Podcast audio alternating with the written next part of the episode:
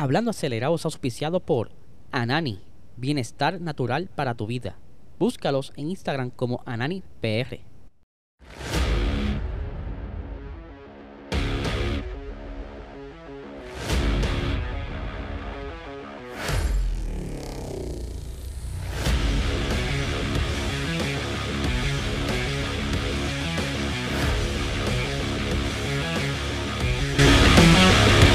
Saludos amigos fiebre, bienvenidos a todos a otra edición más de este tu podcast Hablando Acelerable, habla Liesel como siempre y de verdad quiero darle las gracias a todo el corillo que estuvo anoche en el episodio de Box Talk, estuvimos ahí en el chat vacilando un montón, se gozaron la entrevista, la pequeña conversación que tuvimos con Tomás Laffer de Soy Motor. Y en adición quiero mandarle un saludo porque como bien les dije esta semana quería mandarle un saludo a todos los países que nos escuchan, eh, obviamente Puerto Rico, Estados Unidos, Alemania, Colombia, México, España, Chile, Perú, República Dominicana, eh, United Kingdom, Brasil, Canadá, Argentina, Marruecos, Netherlands, Australia, Francia, Rumania, eh, Ecuador, Hungría, Rusia, Panamá Noruega, Uruguay, Guatemala, Taiwán, Singapur, Eslovaquia, Nueva Zelanda, Suecia, Italia, Bélgica, Portugal, Finlandia, Irlanda, San Kitts, Nicaragua, Switzerland, Austria, Líbano, Filipinas, El Salvador,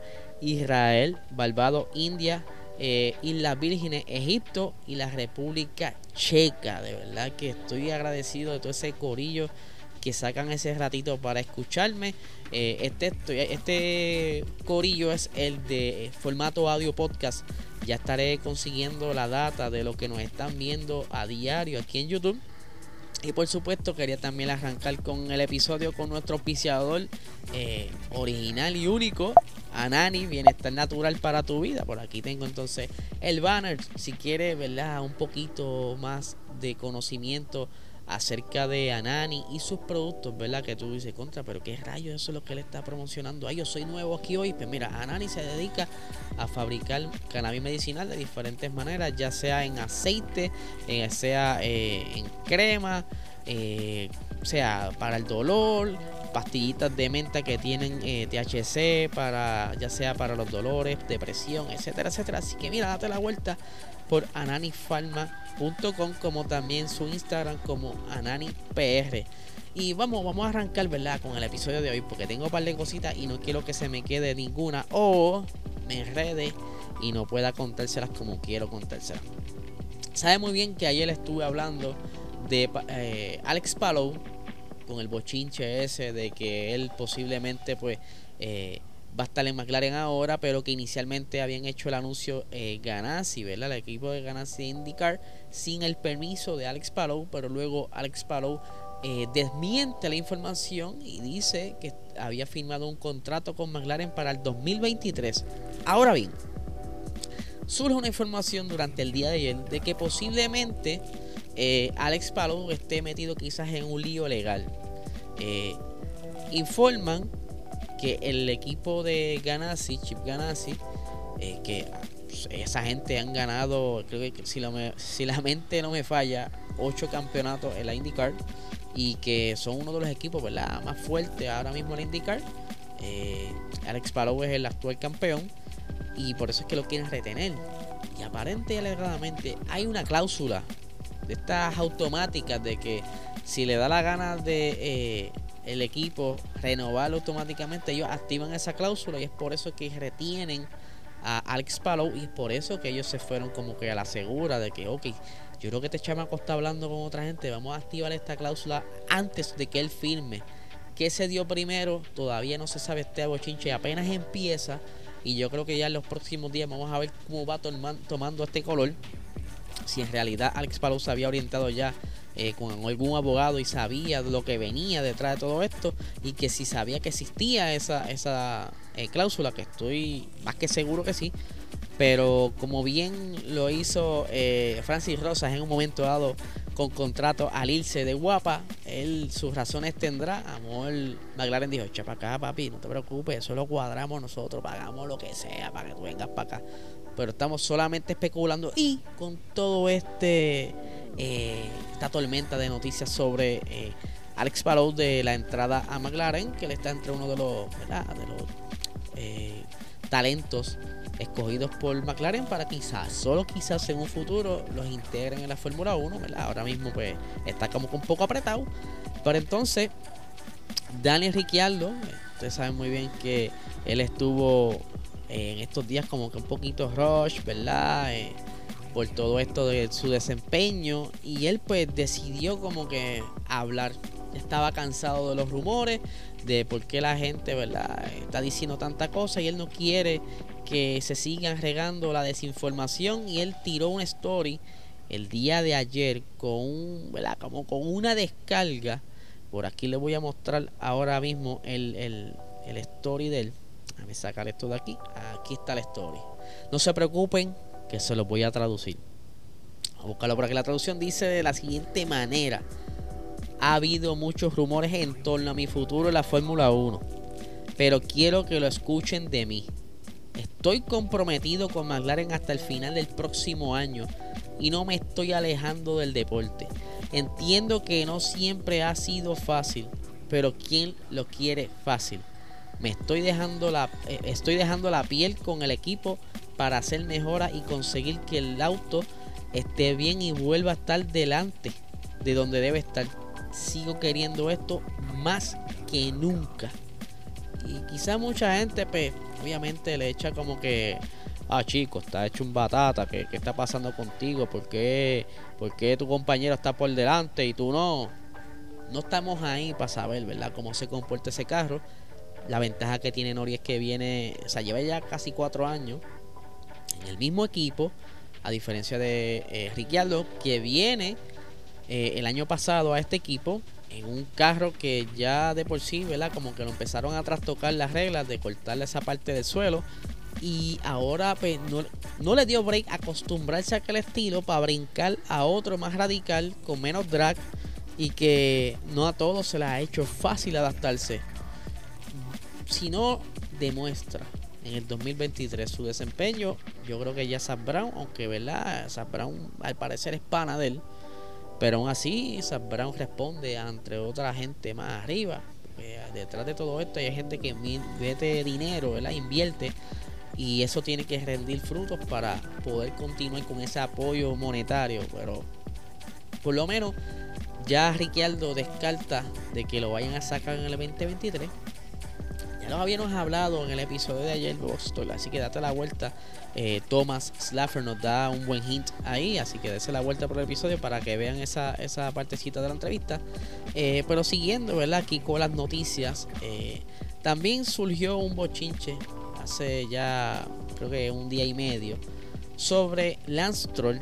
Saben que Lance Stroll, hijo de Lawrence Stroll, y que él, aunque tiene su, estilo de guiar, él es tremenda persona, ¿verdad? No es, no es nadie que se haya ganado quizás el odio. Maybe uno que otro le saca el cuerpo porque es el hijo de papá, el que lo tiene en el equipo y qué sé yo, que quizás sea un asiento que pudiera otro piloto sacarle provecho, pero Stroll no es tan malo. Stroll ha tenido sus momentos, ha tenido sus podios y que yo creo que es que este carro de este año no le funciona.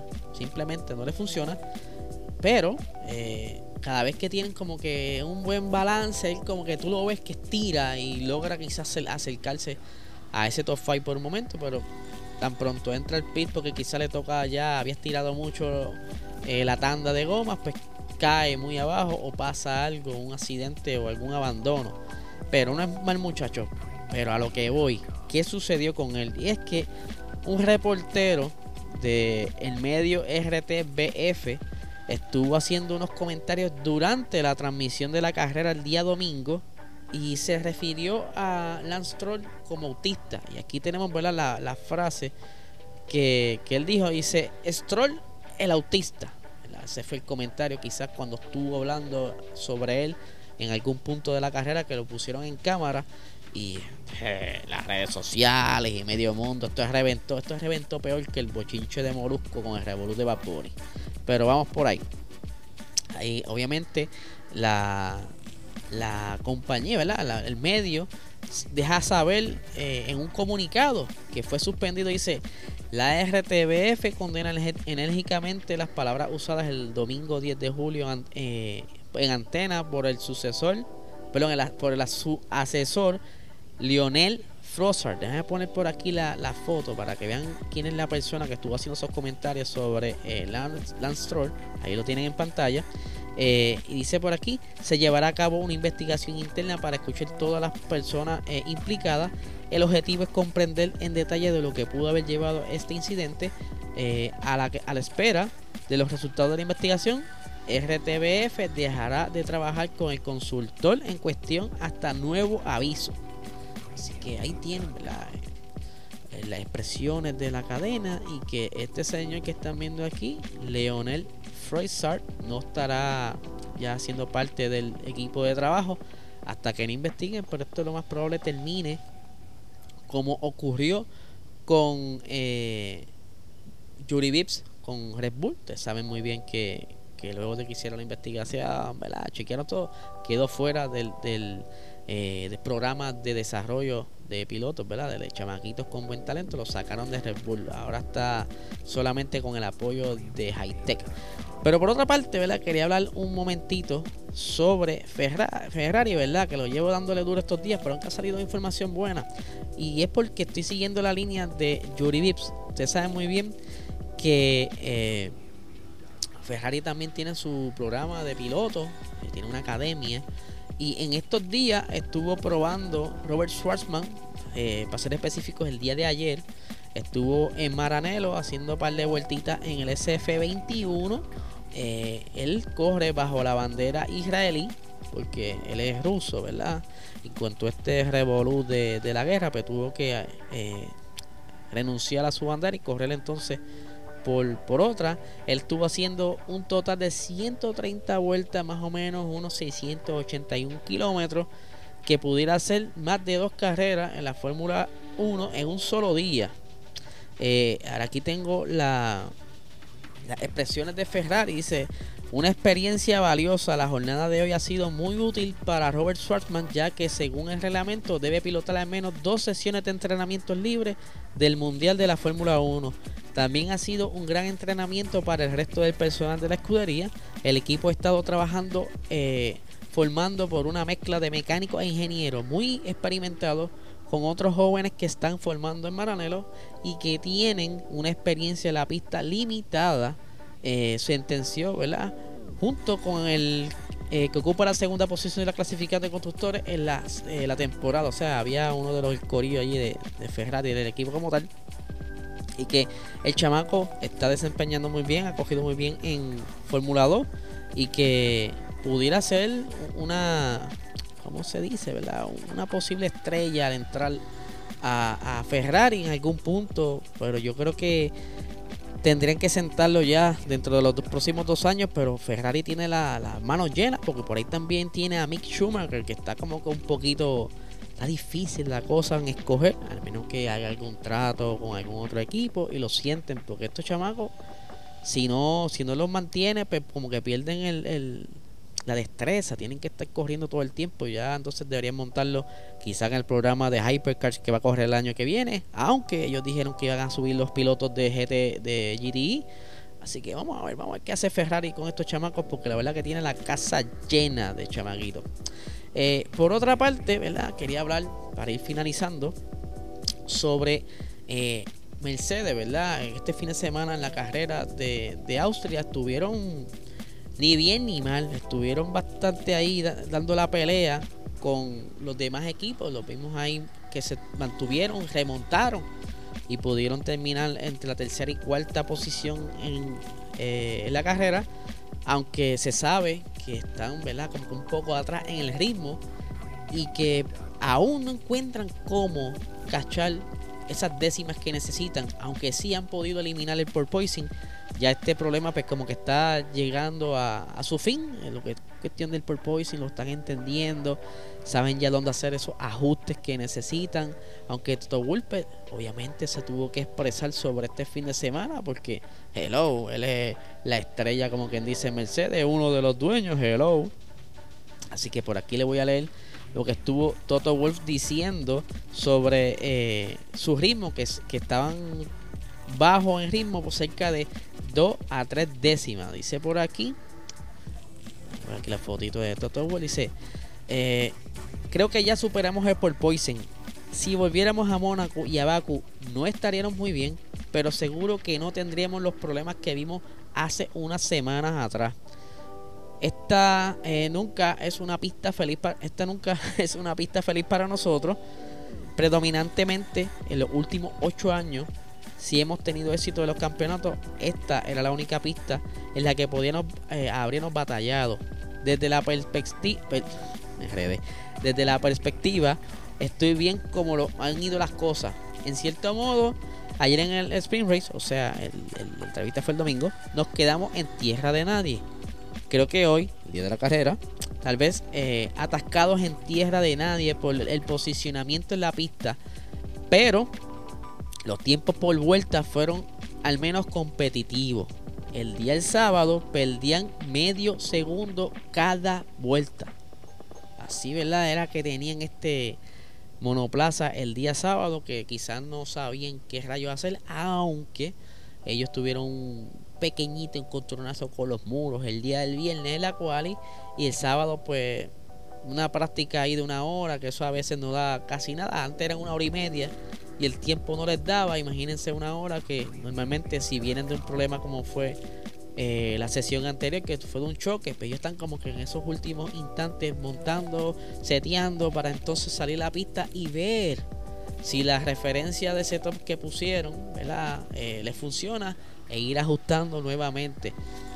Ya en la siguiente sesión que la fue Spring Race, pues ellos comprendieron un poquito más el carro y entonces ya saben cómo ir para la carrera y cómo funcionar ¿verdad? Eh, el setup como tal. Vamos a ver qué pasa con Mercedes. Este año obviamente yo creo que está bien difícil que ganen el campeonato de pilotos y el de constructores ni se diga. Están bastante lejos. Pero sí podrán quedarse por lo menos con esa tercera posición en el campeonato.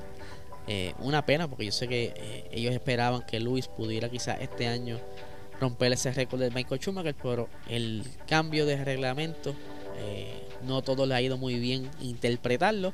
Le hemos dicho en algunas ocasiones y que es cuestión de tiempo. Yo creo que para el año que viene vamos a ver cosas distintas. Por lo menos es la esperanza ver más batallas en la carrera. Así que nada, gente, este es el episodio de hoy. Recuerden que tenemos la tiendita, ahí pueden ver los diseños más recientes, www.prracingsport.com.